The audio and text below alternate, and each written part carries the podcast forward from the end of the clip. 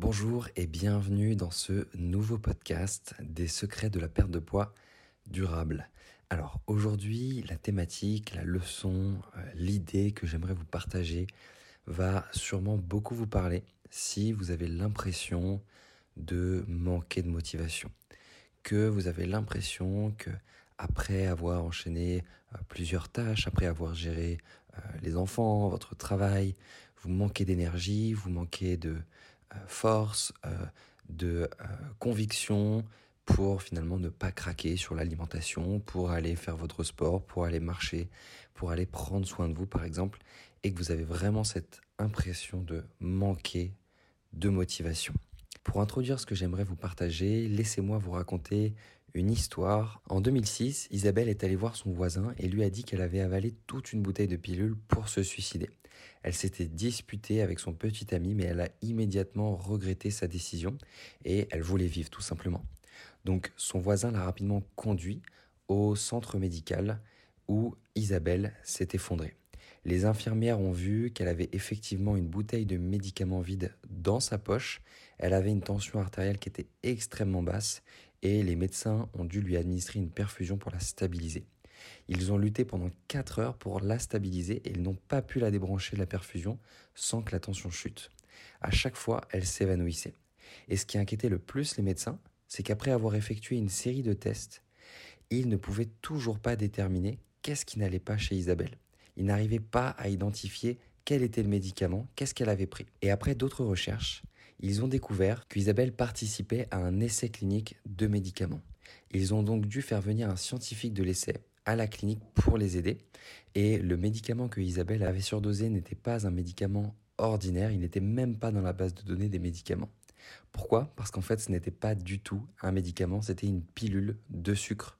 Car Isabelle faisait partie du groupe placebo. Qu'est-ce que ça veut dire placebo? Ça veut tout simplement dire que dans ce test, eh bien, il y avait un groupe qui avait le vrai médicament et un groupe qui avait un faux médicament, un, un, un médicament qui ne faisait aucun effet. Et en entendant ça, Isabelle s'est spontanément rétablie et elle a quitté la clinique finalement sans aucun problème. Ce qu'elle a expérimenté, c'est ce que nous appelons un effet nocebo. C'est l'effet opposé du placebo tout simplement. L'effet placebo est un phénomène où la simple attente de quelque chose ou d'un effet, par exemple, provoque son ressenti réel. Un exemple de l'effet placebo qui pourra peut-être vous parler, c'est qu'il y a également des recherches qui ont été faites sur l'apport du glucide, donc l'apport de sucre dans l'organisme. Et ils se sont rendus compte qu'en réalité, parfois quand on a l'impression d'être fatigué, quand on a l'impression d'être moins bien, et qu'on a besoin d'un peu de sucre, qu'on a besoin d'un gâteau ou de quelque chose pour nous redonner de l'énergie, eh bien finalement, ce n'était pas réellement le fait de manger qui nous donnait de l'énergie, mais simplement le goût sucré dans la bouche. Et ils ont fait des tests comme ça, et ils ont même identifié que en faisant simplement un rinçage buccal avec euh, de l'édulcorant, donc du faux goût sucré, eh bien, ils obtenaient les mêmes effets que lorsque les personnes ingéraient réellement le sucre. Ce qui leur permettait de repousser la fatigue mentale, d'améliorer leur volonté, leur motivation pendant un exercice simplement avec le goût sucré. Et donc l'effet nocebo, c'est le jumeau sombre finalement du placebo. Isabelle n'était pas idiote du fait d'avoir souffert de cet effet nocebo. Ces effets sont courants en médecine et nous les vivons au quotidien. Tout le monde est impacté par les effets placebo et également les effets nocebo. Ces effets nocebo dans notre quotidien peuvent être parfois la cause de nausées, euh, de douleurs, euh, de constipation, euh, de réactions allergiques même. Et donc, ces effets ne sont pas exclusifs aux personnes entre guillemets faibles d'esprit. On est tous susceptibles aux effets placebo, aux effets nocebo, bien sûr, à différents degrés. Pour illustrer ces effets, je me permets de vous donner un dernier exemple assez extrême, mais euh, qui a été vraiment documenté également scientifiquement. C'est le cas de Eric Menninger von Lerchenthal, l'un de ses assistants était très impopulaire et pour lui donner une leçon, ses collègues ont orchestré une blague extrêmement morbide. Qu'est-ce qu'ils ont fait? Ils lui ont sauté dessus, ils lui ont bandé les yeux, ils lui ont dit qu'ils allaient le décapiter. ils ont posé sa tête sur un billot, ils lui ont dit au revoir et ils ont claqué l'arrière de son cou avec un chiffon humide pour imiter la sensation de la hache du bourreau. Mais la blague s'est retournée contre eux. L'assistant, submergé par la terreur, est réellement mort physiquement. Et bien sûr, comparé à de tels cas extrêmes, il ne sera pas difficile d'imaginer que notre autocontrôle souffre également des effets nocebo. Et donc il y a des scientifiques comme Veronica Job Carol Dweck et Gregory Walton qui ont mené une série d'études sur la manière de cultiver une volonté indomptable dans notre quotidien. Ils ont reproduit des études antérieures sur l'autocontrôle tout en prenant en compte les croyances des participants sur la volonté. Et ce qu'ils ont découvert, c'est que l'échec en termes d'autocontrôle, après des tâches mentalement exigeantes, ne se produisait que chez les personnes qui croyaient que leur volonté était limitée. Et à l'inverse, les participants qui ne partageaient pas cette vision pessimiste de nos limites intérieures, eux n'ont montré aucune diminution de l'autocontrôle lors des tâches suivies. Je vais me répéter pour que vous puissiez bien comprendre. Les personnes qui croient simplement qu'elles ont une volonté qui est illimitée ne montrent aucun signe de faiblesse de volonté. Ce n'est pas seulement un phénomène étrange en laboratoire.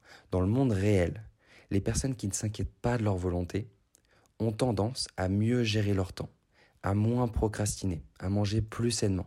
Elles dépensent leur argent plus judicieusement et obtiennent de meilleures notes à l'école que les personnes qui croient que leur volonté est limitée. Et si vous ne croyez pas que vous pouvez persévérer ou vous contrôler davantage, vous avez déjà perdu la bataille. Vous avez inconsciemment déjà décidé que vous allez prendre une tranche de pizza supplémentaire ou aller à la machine à café au lieu de continuer votre travail.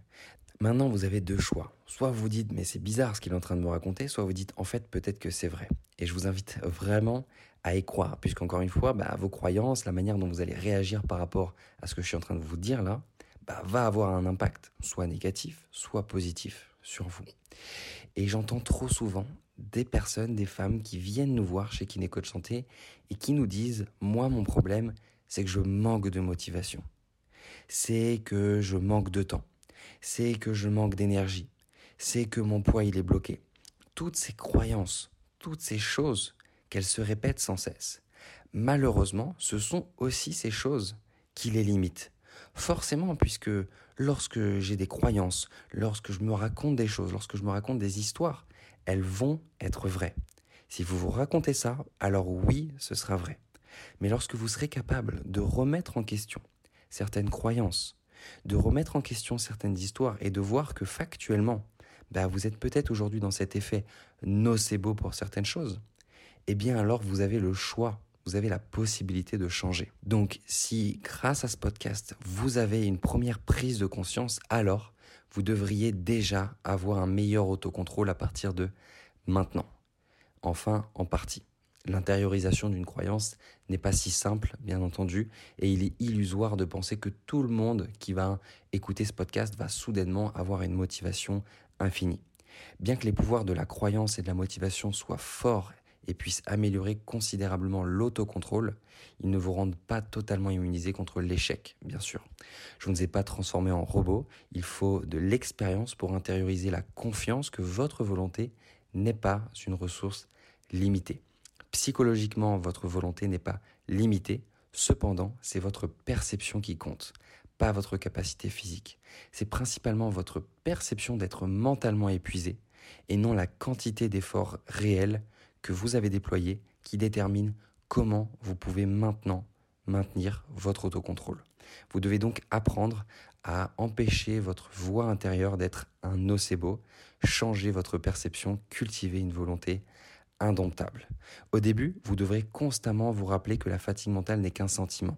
C'est une tentative de votre cerveau de déplacer votre focus d'attention. Quand vous avez l'impression d'être fatigué mentalement, il n'y a rien physiquement de fatigué comme un muscle exercé qui est maintenant endommagé et à court de substrat énergétique. L'énergie mentale, un sentiment subjectif, n'a rien à voir avec l'énergie physique, mesurée objectivement en joules. Lorsque vous êtes mentalement épuisé par le travail, gardez à l'esprit que vous êtes essentiellement juste ennuyé, que vous en avez marre. C'est la même sensation que vous ressentez lorsque vous passez beaucoup de temps dans une voiture, lorsque vous passez beaucoup de temps dans une salle d'attente sans rien à faire, ou lorsque vous avez dû être gentil avec des gens que vous n'aimez pas vraiment toute la journée lors d'un événement formel. Votre cerveau va bien, vos sentiments de fatigue sont que cela, des sentiments. C'est à vous de décider ce que vous en faites.